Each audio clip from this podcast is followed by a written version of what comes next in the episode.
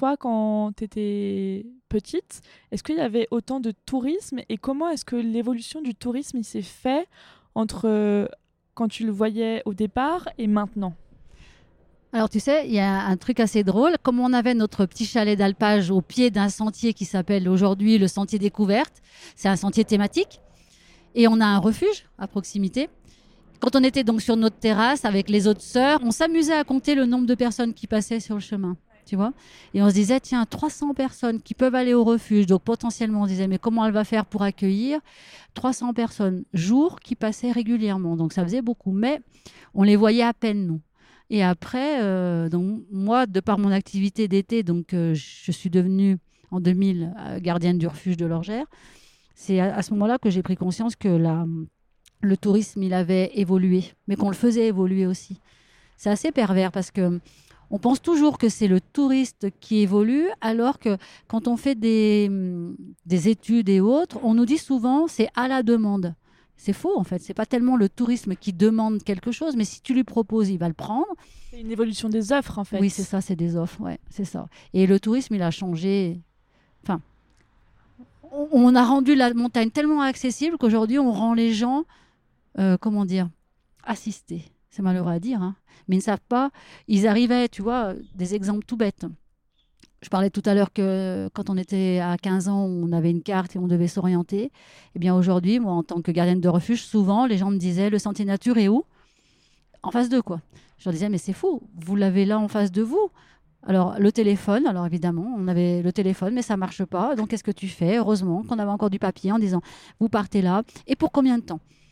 C'était ça, c'est la notion du temps. Combien de temps je vais mettre pour aller là et où est-ce que c'est? Est-ce que vous pensez que c'est accessible à mon niveau? Mais quel niveau tu as? Je ne le connais pas. Tu vois, c'est se mettre à la, finalement à la portée des gens et c'est comme si on nous demandait à nous est-ce que vous pourriez pas m'emmener? Parce qu'en fait, je ne sais pas. C'est fou, hein c'est que les gens n'arrivent plus euh, d'eux-mêmes à, à, ouvrir les yeux. Ils sortent de leur voiture et c'est la première question. Bon, bah, c'est où? Et il faut combien de temps? Mais pourquoi le temps?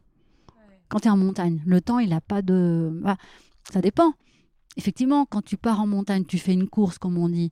Bon, tu t'inquiètes, tu t'inquiètes ou pas de la météo, mais tu y vas. Et voilà, si la météo change, bah, tu sais que tu peux t'abriter, tu sais que tu peux attendre. Alors oui, on peut toujours dire il y a des enfants, ok, même avec les enfants, il faut leur apprendre. Tu attends, tu patientes, et une fois que c'est passé, on repart. Bah, eux, non. C'est fou cette consommation. En fait, ils consomment la montagne. Moi, je la consomme pas, en fait, je la vis. Je la consomme vraiment pas. Il y a une question de, pédagogie et d'éducation finalement, puisque en rendant, en faisant toujours plus d'offres vers différents publics et en rendant la mm. montagne accessible, finalement, derrière, il n'y a pas de pédagogie et il n'y a pas de, ouais, d'apprentissage. Non, il n'y a pas d'apprentissage. Tu vois, j'ai voulu faire l'expérience.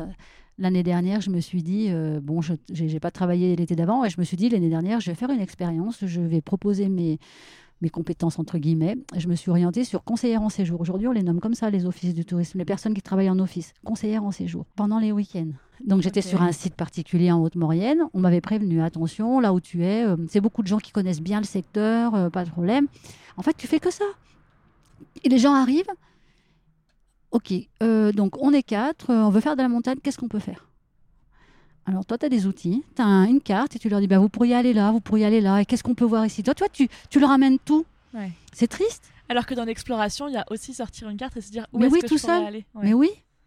Pourquoi ce ne serait pas l'inverse?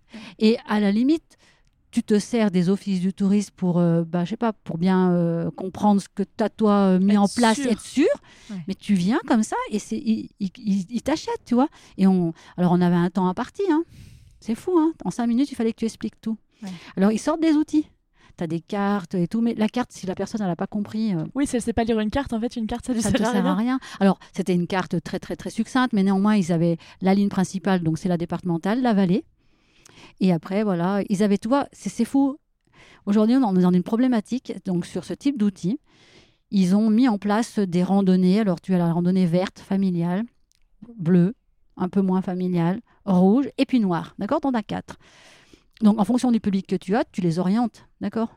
Aujourd'hui, on est bien d'accord que, à part les, les, personnes aguerries, ils viennent pas en office de tourisme pour te demander un truc. Hein. Donc, c'est bien que des personnes qui ont un niveau vert ou bleu.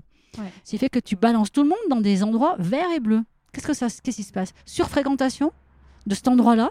Et aujourd'hui, on est en train de réfléchir comment réduire la fréquentation. Donc, il y a, tu vois, il y a une boucle là, il y a un creux et ça va pas. La jonction, elle n'est pas faite. Et je m'en suis rendu compte l'année dernière, mais moi, j'étais outrée de voir que je disais à ma collègue, mais je suis presque. Je, leur écrivais. Vous pouvez aller là, là, là, là. Ah, mais vous avez l'air de bien connaître. Je dis, oui, bah oui, un peu quand même, mais je, vais à la recherche. Voilà, moi, je pars le matin, je me dis. Euh, on va quelque part, oui, ok, dans quel sens On va là, on regarde sur notre carte, ça nous intéresse, on explore quoi. Bien sûr, on est de la montagne, on a peut-être le pied plus, euh, comment dire, aguerri. aguerri, on est bien d'accord. Mais ça n'empêche qu'il faut rééduquer ces gens, quoi.